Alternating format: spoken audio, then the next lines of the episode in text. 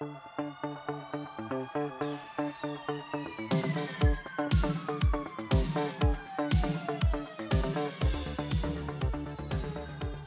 aí pessoal, sejam muito bem-vindos a mais um episódio do podcast Economista Sincero, economista que mais trabalha no Brasil. E no episódio de hoje falaremos sobre a nova alta do PIB dos Estados Unidos, que surpreendeu o mercado e mostrou que a economia americana segue aquecida.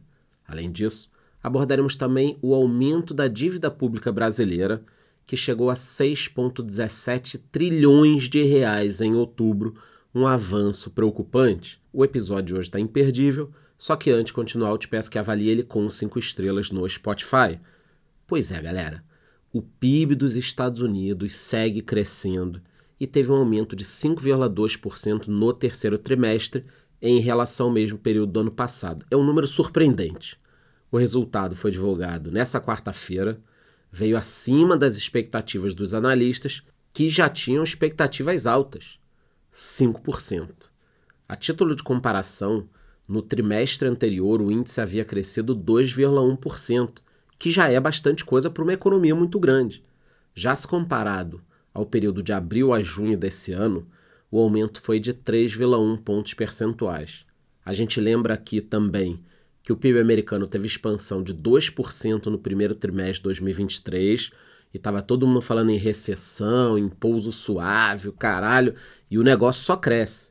Pelo que foi divulgado, essa alta foi puxada pelos gastos dos consumidores, pelo investimento fixo residencial e não residencial, pelas despesas dos governos estaduais, locais e federais e pelas exportações. Além disso, as importações na terra do Tio Sam também aumentaram. Em dólares, o PIB chegou a 27,64 trilhões. Na prática, o indicador mostrou que a atividade econômica americana segue aquecida e surpreendendo. Pessoal, é muito importante esse número. Ao mesmo tempo que acaba sendo uma boa notícia, ah, legal, os Estados Unidos crescendo, pode puxar o mundo, etc. Qual o problema? O Banco Central deles olhar esse indicador e falar: caramba, vamos segurar esse juro alto. Vale reforçar aqui também que a inflação americana ficou em 3,2% no acumulado de 12 meses até outubro depois de registrar 3,7% em setembro. Então, essa inflação de 3 e pouco aqui preocupa eles. Para a gente é um passeio no parque, 3%. Para os americanos, não. Quem me acompanha já sabe que a atividade aquecida nos Estados Unidos pode trazer tensão para diversos países. Para quem não lembra, o Fed, o Banco Central Americano, manteve os juros do país no intervalo de 5,25% a 5,5% em novembro e sinalizou uma possível alta se a economia não desse uma melhorada. E para o Banco Central Americano, melhorada é queda.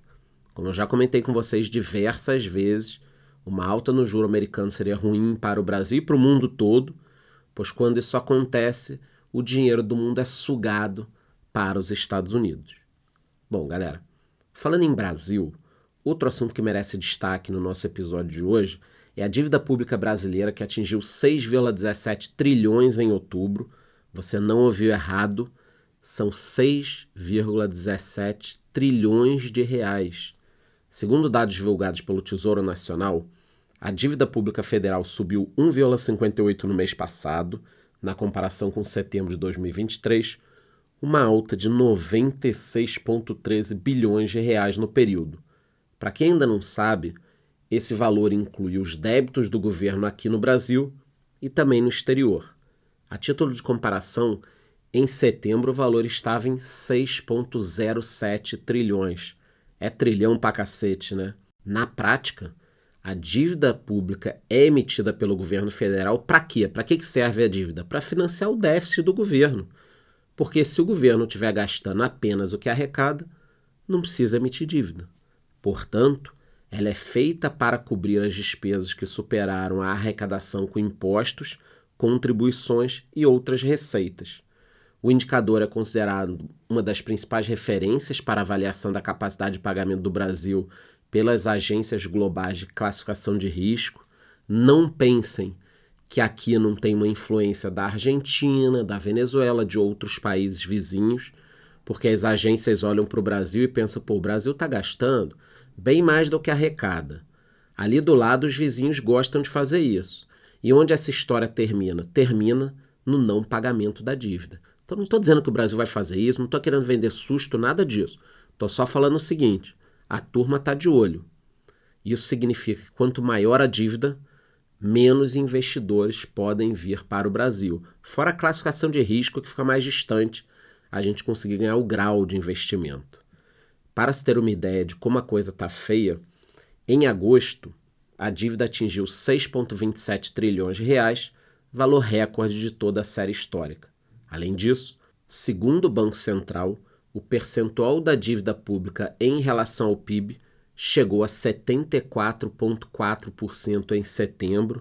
É muita coisa, então é bom a gente ficar ligado, porque já estão falando um déficit ano que vem gigantesco de novo. Para 2025 também provavelmente teremos um déficit. Eu acabei de ver que o governo conseguiu aprovar novas taxas e impostos, mas eu acredito que isso não seja suficiente. Não adianta no Brasil de hoje só a criação de novos impostos e novas taxas. É preciso mexer nos gastos. Vai ser impossível o governo equilibrar essa conta aqui só jogando novos impostos nas costas dos brasileiros. Se não mexer na despesa, meu amigo, não vai ter jeito. Bom, galera, hoje eu trouxe dois assuntos importantíssimos: o crescimento surpreendente do PIB dos Estados Unidos, falaremos mais sobre isso até o final do ano e também o aumento muito preocupante da dívida pública brasileira. Também falarei mais. Qualquer novidade sobre esses dois temas eu volto aqui e aviso vocês. A única coisa que eu te peço é que antes de ir embora você avalie o podcast com cinco estrelas, responda a enquete que eu deixei ali embaixo e te vejo no próximo episódio.